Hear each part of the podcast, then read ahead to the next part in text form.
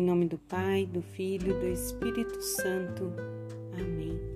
Sexta-feira, dia 5 de novembro de 2021. E à luz do Espírito Santo, nós vamos ouvir ao Senhor, meditar os seus ensinamentos e procurar a viver da melhor maneira.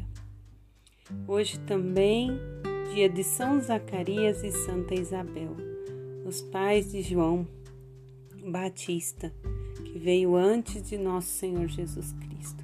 Que a intercessão deles no céu para conosco seja para que tenhamos fé, confiança no amor e na vontade do Pai, porque tudo que vem do Senhor é bom. E amados, nós estamos meditando as cartas de Paulo a Romanos. Infelizmente não consegui fazer podcast do dia 4, mas passando pelo dia 4, vamos fazer uma breve reflexão. Paulo se dirigia a Romanos no capítulo 14, dizendo que todo joelho se dobrará diante de Deus. Céus, terra e o inferno, todos se dobrarão diante de Deus. A Ele toda a honra, toda a glória e todo o poder. O Evangelho também nos trazia que o Senhor fica mais feliz por um, uma ovelhinha que ele consegue converter do que por 99 que já estão convertidos. O Senhor não deseja perder a nenhum de nós. Somos todos importantes aos olhos do Senhor. E aí, nesse ensinamento do dia 4, nós temos a lição de que ninguém pode julgar a ninguém. O julgamento não nos cabe.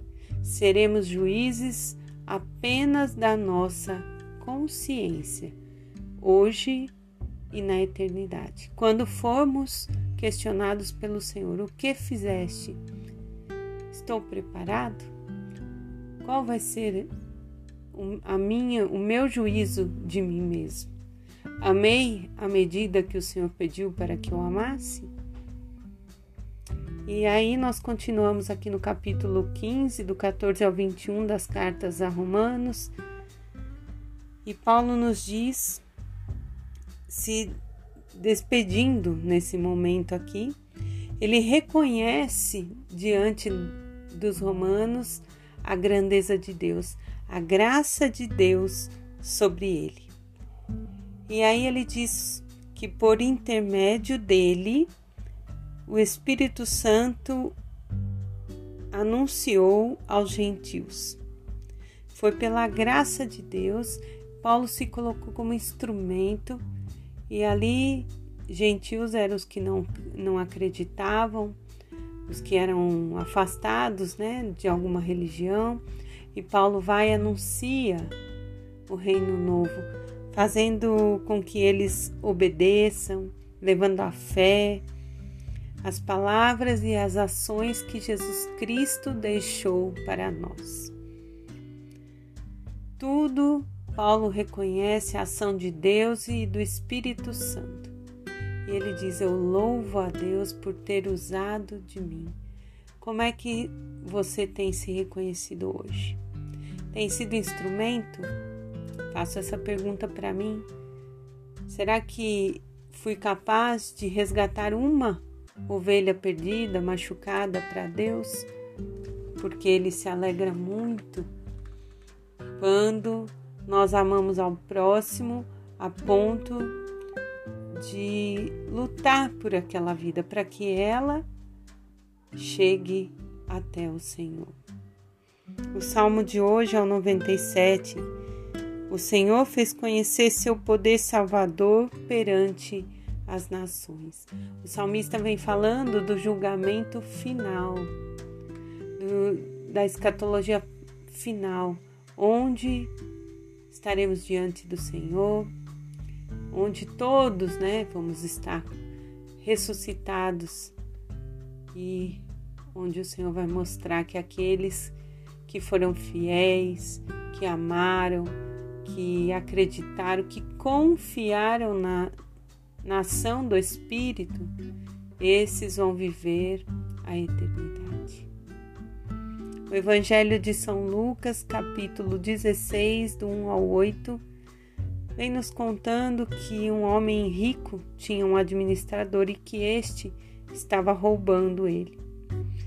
Então o Senhor chama ele, o questiona, e antes mesmo dele ser despedido, porque ele ia ficar sem emprego, o que, que ele faz? Chama os credores, quem está devendo, e usa da corrupção. Fala: Não, então eu te, você devia 100, você deve 80, assina aqui porque ele visa benefício futuro. Fiz esse bem para ele e ele vai me dar pouso, ele vai me dar moradia porque eu vou ficar desempregado.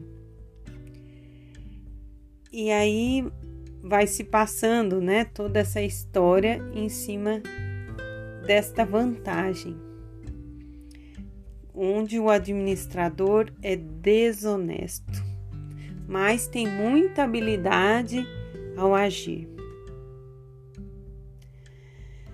E aí conclui-se o último parágrafo, eu vou ler para vocês. Pois os pertencentes a este mundo são mais hábeis no trato com o semelhante do que os que pertencem à luz. Nós estamos cercados de lobos, amados, de pessoas que tiram vantagem, de que caminham olhando para si e esquecem que nada somos sem a graça de Deus buscam, buscam e esquece que vão morrer, congelam células porque têm esperança de que vão ser ressuscitados pelo homem e não por Deus. A ciência está aqui para ser um dom de Deus a nosso favor. O homem tem que caminhar junto de Deus, lembrando que ele pertence a Deus. Portanto, ser desonesto só nos afasta de Deus se nós podemos ter algo, se eu trabalhei, posso desfrutar, devo desfrutar disso. O Senhor me permite, mas desde que esse fruto seja da honestidade, que não seja de trapaças, pois a minha salvação depende única e exclusiva de mim, da minha justiça em ser justo para comigo e para com o outro. Essa é a medida. Concluo o áudio, foi um pouco longo, com a frase de São Vicente de Paulo. Não sei o que é mais carente, se é o pobre que pede um pão ou o rico que pede amor.